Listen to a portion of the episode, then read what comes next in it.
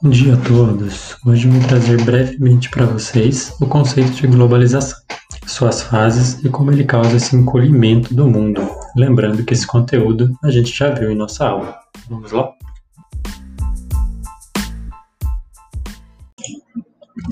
A globalização é um processo de intensificação da integração econômica e política internacional e ela é marcada pelo avanço, principalmente nos sistemas de transporte e de comunicação. Então a gente caracteriza ela por três, por quatro fases. A primeira é, tem relação às grandes navegações e descobertas marítimas do século XV.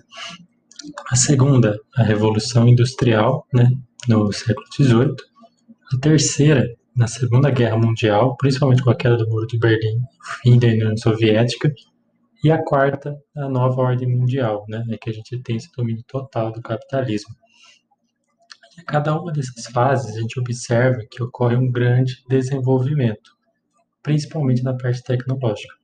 Então, a gente fala que essas distâncias do mundo foram encurtadas, né? Porque o tempo de locomoção foi acelerado ao longo dos anos, fazendo com que seja mais fácil percorrer longas distâncias ao redor do mundo.